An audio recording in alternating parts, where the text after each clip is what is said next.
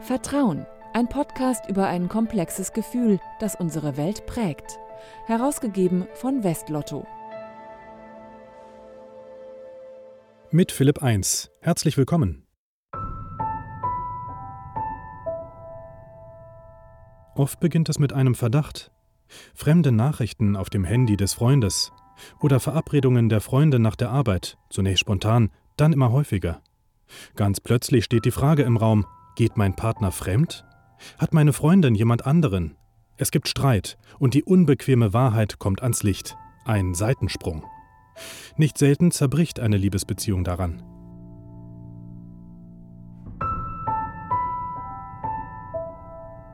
Viele von uns kennen solche Geschichten von Freunden oder Verwandten. Ein Seitensprung ist eine der größten Krisen einer Liebesbeziehung. Treue gilt den meisten Menschen als Vertrauensbasis. Woran liegt es aber, dass es vielen so schwer fällt, seinem Partner treu zu sein? Und wie baut man verspieltes Vertrauen nach einem Seitensprung wieder auf? Das will ich von einem Fachmann wissen, dem Psychotherapeuten Dr. Wolfgang Krüger.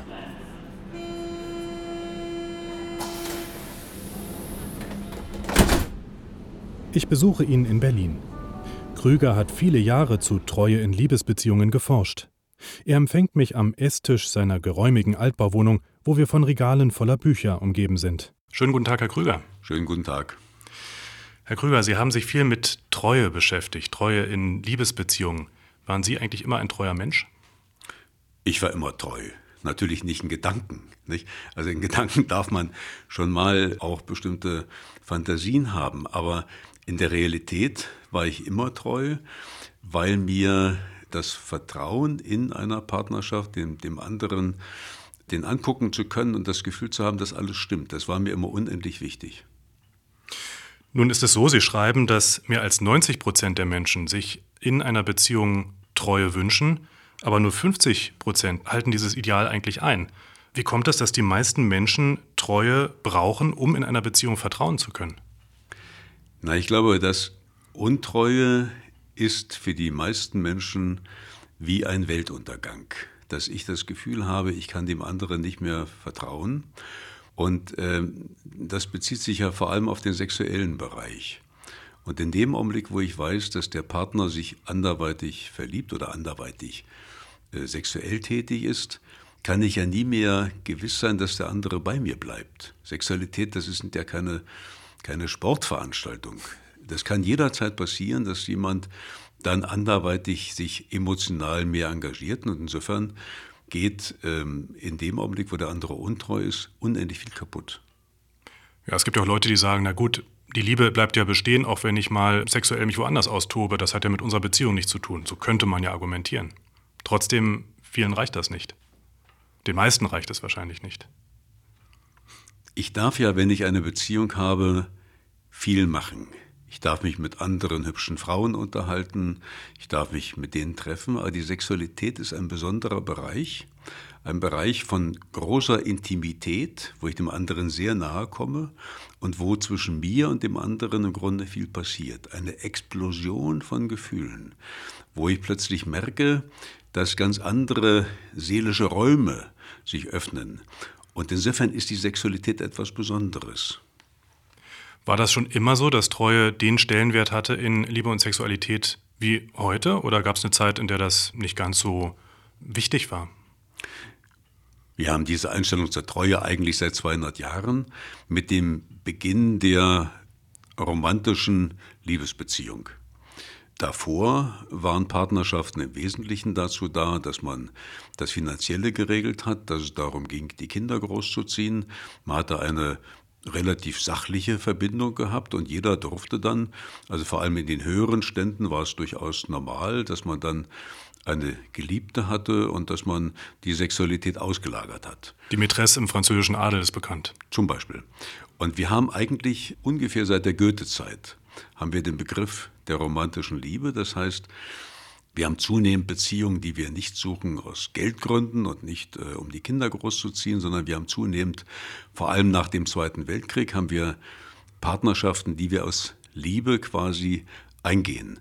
Das bringt aber die Schwierigkeit mit sich, dass wir etwas zusammen erleben wollen, was schwierig zusammenzuleben ist, nämlich ich will den Alltag erleben und Sicherheit haben und auf der anderen Seite will ich, habe ich aber die Hoffnung, dass ich ein Prickeln, eine Leidenschaft habe auf Dauer. Und das ist eben schwierig zu verwirklichen. Nun sagten Sie gerade, ja, das war vor 200 Jahren anders, da haben wir Beziehungen ganz anders gelebt, da gab es ganz andere Gewichtungen. Nun gibt es aber auch moderne Psychiater, wie eben C.G. Jung, von dem ich gelesen habe in Ihrem Buch, das er schon vor ja, knapp 50 Jahren geschrieben hat, Treue wird eigentlich überschätzt. Ja, ja, das ist die Ideologie der Fremdgeher, nicht? die immer meinen quasi, äh, Männer könnten gar nicht treu sein, das liegt an der Steinzeit und so weiter. Und C.G. Jung war ein unendlich narzisstischer Mann, der immer, man hat ihn verspottet, im Grunde, er hätte die Jungfrauen um sich herum, der quasi fremdgehen musste, um das eigene Ego zu steigern. Und wir müssen immer gucken, was bewirkt das eigentlich? Seine Frau war natürlich kreuzunglücklich. Er ist mitunter mit seiner Frau und dann noch einer Geliebten zusammen diesen zu dritten Urlaub gefahren, also der reinste Wahnsinn. Und er hatte eine solche Ausstrahlung gehabt, der war jemand, der sehr überzeugen konnte, dass er seine Frau dazu bringen wollte, quasi sich daran zu gewöhnen, dass man so einen flotten Dreier machte. Und das hat aber auf Dauer nicht funktioniert. Das heißt, da ist das Misstrauen auch gewachsen auf allen Seiten wahrscheinlich, oder naja, das gibt Eifersucht ohne Ende. Nicht? Das gibt also unendliche Verwicklungen. Und seine Frau hat sich am Ende nachher durchgesetzt, dass es dann doch eine normale Liebesbeziehung wurde. Und je älter dann Ziggy Jung wurde, desto mehr neigte er zur Treue. Es gibt dann im Alter meistens so eine senile Treue. Also wenn wir Männer dann langsam uns die Frage stellen, wer pflegt uns, dann werden wir meistens vernünftig. Gut, das heißt, da müssten einige noch lange warten. Ja, ja, das dauert eine ganze Weile. Das fängt dann so mit 65 etwas, fängt das an. Nun gab es aber auch nach C.G. Jung noch Entwicklungen, gerade gesellschaftliche Entwicklungen wie die 68er. Und die wollten ja dann auch brechen mit so ja, ganz gewöhnlichen Lebensmodellen und haben neue Modelle entwickelt, wie zum Beispiel die offene Beziehung, die offene Liebesbeziehung. Klappt so etwas? Die Öffnung der Liebesbeziehung war zunächst einmal wichtig, dass wir gelernt haben, dass die Kleinfamilie etwas aufgelöst wird, dass man sich nach außen wendet, dass man auch mit anderen redet. Das war ein unendlich wichtiger Schritt der Studentenbewegung. Und dann haben wir aber mit großer Erschütterung zur Kenntnis nehmen wollen, jeder Lebensentwurf, den wir haben, kostet uns etwas. Wir zahlen für alle Lebensentwürfe einen gewissen Preis. Und dieser Lebensentwurf von Offenheit, das führt zu einer gewissen Instabilität von Gefühlen, das führt zu einer Bedrohung und es führt vor allem zu einer ganz massiven Eifersucht. Und Sie kriegen diese Eifersucht nicht aus der Welt. Das ist eine entscheidende Frage. Misstrauen, Eifersucht, sind das Dinge, die man sich abgewöhnen kann? Ja, meines Erachtens eben nicht. Es gibt ja verschiedene Formen der Eifersucht, verschiedene Grade von Eifersucht. Und natürlich kann ich gucken, dass ich diese ganz massive, diese krankhafte Eifersucht, nicht Shakespeare, das grüne Ungeheuer, das kann ich sicherlich eindämmen, indem ich selbstständig bin, indem ich selbstbewusst bin. Dann habe ich nur noch die normale Eifersucht. Aber dass ich Angst habe, dass der andere mir verloren geht, wenn ich weiß im Grunde, der verbringt mit einer anderen die Nacht, dass ich dann nicht mehr schlafen kann und das Gefühl habe, da passiert etwas, was die Beziehung auflöst diese Form von Eifersucht können wir, glaube ich, die können wir nicht überwinden und vor allem deshalb nicht, weil wir heute einen Begriff haben einer Liebesbeziehung, wo es sehr darauf ankommt, auf eine ganz persönliche, eine ganz besondere Beziehung. Ich suche ja nicht irgendeinen Menschen, der neben mir liegt, sondern diese ganz besondere Person mit ganz bestimmten Eigenschaften. Und da ist jemand überhaupt nicht mehr ersetzbar. Und insofern müssen wir natürlich Angst haben, dass eine solche Liebesbeziehung zu Ende geht. Und die, diese Eifersucht ist normal.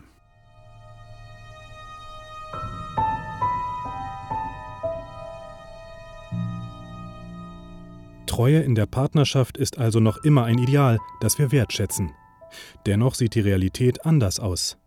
Viele Menschen halten das Ideal nicht ein. Der Seitensprung gehört zum Alltag. Woran liegt das? Zunächst einmal sind die meisten Menschen viel treuer, als wir denken. 50 Prozent aller Menschen sind nur untreu, und zwar im ganzen Leben. Das heißt, wir haben ungefähr nur 20 Prozent, wenn Sie auf der Straße Leute fragen, seid ihr in den letzten Monaten untreu gewesen, dann stellen Sie fest, nur 20 Prozent. 80 Prozent aktuell aller Menschen sind treu. Und jetzt haben wir verschiedene Untreuegründe. Wir wissen, 60 Prozent aller Seitensprünge passieren aus einer unglücklichen Ehe heraus. Das heißt, wir haben Beziehungen, die haben langsam den Charme einer Wohngemeinschaft, man zieht sich zurück, man entfremdet sich, äh, es gibt kaum noch Erotik, es gibt keine Anerkennung mehr. Dass da einer fremd geht, ist im Grunde normal. Da sucht man, man sucht vor allem nicht unbedingt den Seitensprung, man sucht nicht unbedingt die Sexualität, aber man sucht einen, der einen wieder sieht, der einen bestätigt, dass ich etwas Besonderes bin und dann gehört eben die Sexualität dazu. Und neben diesem narzisstischen Seitensprung gibt es die Angst vor Nähe. Es gibt vor allem Männer, die in dem Augenblick fremdgehen, wenn die Frau das Gefühl hat, den hab ich. Also wo dann eine dauerhafte Nähe droht, in dem Augenblick gehen sie fremd, um sich zu beweisen, dass sie eigentlich doch noch handlungsfähig sind und frei sind. Also eine Art Bindungsangst wäre das. Das ist Bindungsangst, ja. Und das Dritte ist aber etwas sehr Häufiges, vor allem unter Schauspielern, Politikern, also unter allen Menschen, die viel kommunizieren, auch unter Journalisten, nämlich der narzisstische Seitensprung. Das sind Männer, die in der Kindheit zu wenig Anerkennung bekommen haben und gleichzeitig war der Druck da, sie sollen etwas Besonderes sein. Und die leben das ganze Leben über wie auf einem Drahtseil und haben immer Angst, sie stürzen ab und sie brauchen, also wie andere Menschen Herzmedikamente brauchen, brauchen sie quasi regelmäßig die Anerkennung, möglichst von Frauen, dass sie tolle Kerle sind. Und die gehen dann wie mit einer Radarantenne durchs Leben. Das heißt, sobald Sie irgendwo eine hübsche Frau sehen, fragen Sie sich, wie können wir diese Frau im Grunde flachlegen? Und diese Form der Untreue, das hängt nicht mit der Partnerschaft zusammen, sondern man könnte im Grunde sagen, das ist eine Persönlichkeitsstörung und solche, vor allem Männer, bringen sich teilweise um Kopf und Kragen. Geht dann aber ein Stück weit auch um die eigene Schwäche, oder? Wenn man ja versucht, sich zu bestätigen. Es geht um Schwäche, ja. Es geht in Wirklichkeit um Schwäche. Und deshalb machen solche Männer vor allem, bei mir auch Therapie, weil sie irgendwann begreifen, dass es eine innere Abhängigkeit von diesen Prozessen gibt. Nicht? Die merken, dass es wie eine, ja, wie ein Drehbuch. In dem Augenblick, sobald eine hübsche Frau in einen Raum kommt, man sieht es den Männern übrigens an man sieht im Grunde, die haben immer diesen Leuchtturmblick. Sobald eine hübsche Frau in den Raum reinkommt, drehen sie sich um im Grunde und gucken und hören mit dem Gespräch im Grunde auf. Und die merken, dass dahinter etwas Zwanghaftes liegt und es ist im Grunde eine narzisstische Störung, die man in einer Therapie aufarbeiten sollte. Jetzt haben wir viel über Männer gesprochen, es gibt aber auch Frauen, denen Treue durchaus schwerfällt. Es war noch vor 30 Jahren so, dass man davon ausging, Untreue ist im Wesentlichen ein Thema der Männer. Und inzwischen wissen wir aber, dass es eine sehr demokratische Verteilung gibt von Seitensprüngen, nämlich 50 Prozent der Männer gehen fremd und 50 Prozent der Frauen. Der einzige Unterschied ist der, wenn Frauen fremd gehen und es beginnt eine Beziehung, dass sie dann diese Beziehung schneller entweder beenden oder aber sie machen quasi aus dem Geliebten eine Partnerschaft. Männer sind ängstlicher. Männer neigen dazu, wenn sie eine Geliebte haben, dass sie das dauerhaft möglichst im Leben weiterlaufen lassen. Also sie haben zu Hause die Stabilität, sie haben die Ehefrau, die dann quasi eine gute Hausfrau ist und sie haben das Haus und dann wollen sie quasi die Erotik auslagern und das kann lebenslänglich sein. Und dieses Doppelleben, das ertragen Frauen meistens nicht weil sie irgendwann im Grunde spüren, da ist etwas Absurdes drin. Sie liegen neben ihrem Mann und denken dann ständig an den Geliebten, da ist etwas Verrücktes. Man spaltet das Leben so in zwei unterschiedliche Teile. Und das halten Frauen meistens nicht aus, weil sie in dieser Beziehung zum Geliebten steckt viel zu viel Beziehung drin. Jetzt nehmen wir mal den Fall, dass tatsächlich so eine Affäre vor allem daraus entsteht, dass die eigentliche Beziehung nicht mehr so richtig funktioniert. Ist die aber wirklich immer gescheitert oder kann ich tatsächlich auch noch den Bogen wieder kriegen, das selbst merken? Vielleicht müsste ich erstmal bei mir zu Hause schauen, was da schief läuft und das alles noch kitten?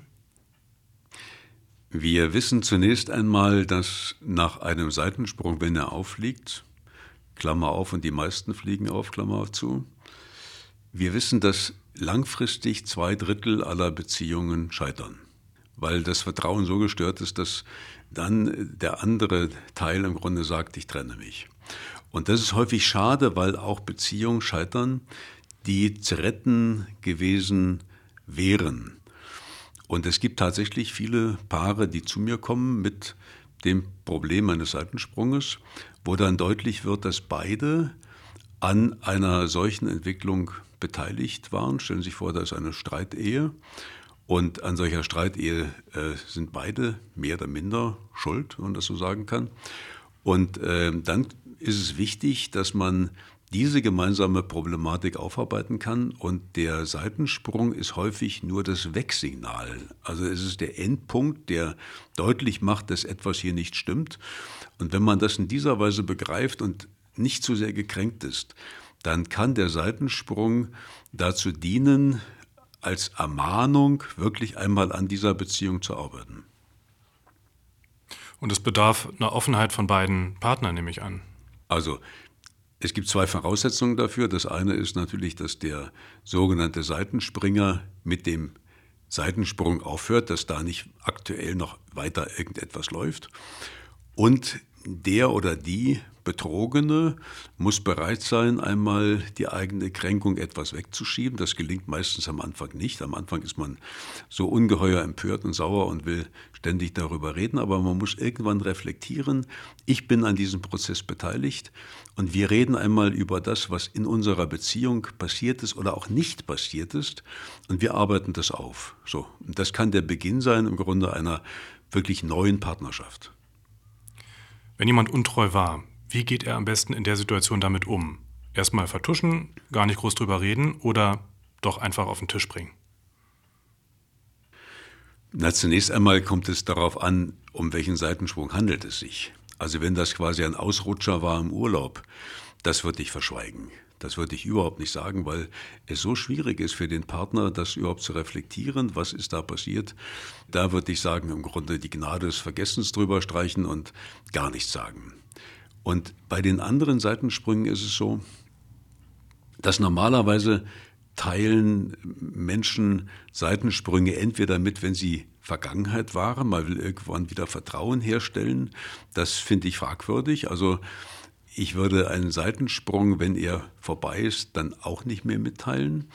Und in den meisten Fällen fliegen Seitensprünge irgendwann auf. Haben Sie zum Schluss drei ganz praktische Tipps, damit es gar nicht erst so weit kommt, damit gar nicht die untreue Versuchung so groß wird. Drei praktische Tipps, die wir in unser Beziehungsleben mitnehmen können. Also einmal sollte ich gucken, dass ich die Beziehung so gestalte, dass ich mich wirklich wohlfühle. Und jeder sollte gelegentlich den Partner fragen, was kann ich dazu beitragen, dass du mit mir glücklich bist? Diese Frage sollten wir uns gelegentlich stellen. Das Zweite wäre, dass ich Freundschaften habe, wo ich mich so intensiv auch mit Frauen unterhalten kann, über alle Dinge des Lebens, dass ich in der Lage bin, über Gespräche eine Intimität herzustellen, sodass ich nicht mit Frauen schlafen muss, um diese Intimität zu spüren. Also wirklich eine absolute Nähe durch Gespräche.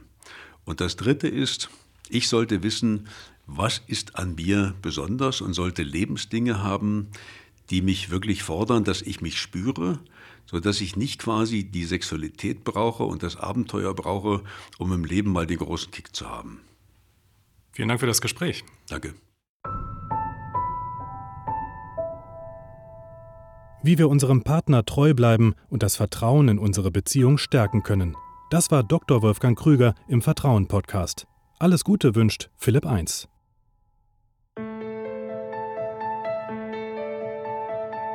Vertrauen, der Podcast zum Blog von Westlotto. Mehr dazu unter www.vertrauen.blog.